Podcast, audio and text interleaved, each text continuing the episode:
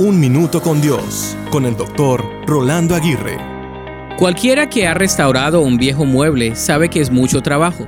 Por ejemplo, ponerse los guantes, poner los químicos, lijar la pintura vieja, perfeccionar la pieza, pintarla de nuevo, en fin, es todo un proceso. Después de algunos días usualmente se tiene una pieza linda y lista para ser reusada.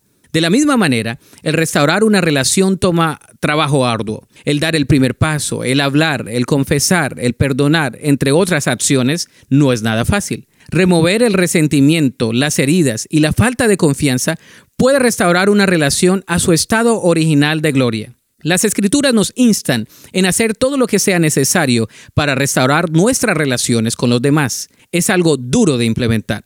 Afortunadamente, tenemos el mejor modelo de reconciliación que pueda existir. Dios envió a su único Hijo para que nosotros pudiéramos ser perdonados y tener una relación restaurada con Él.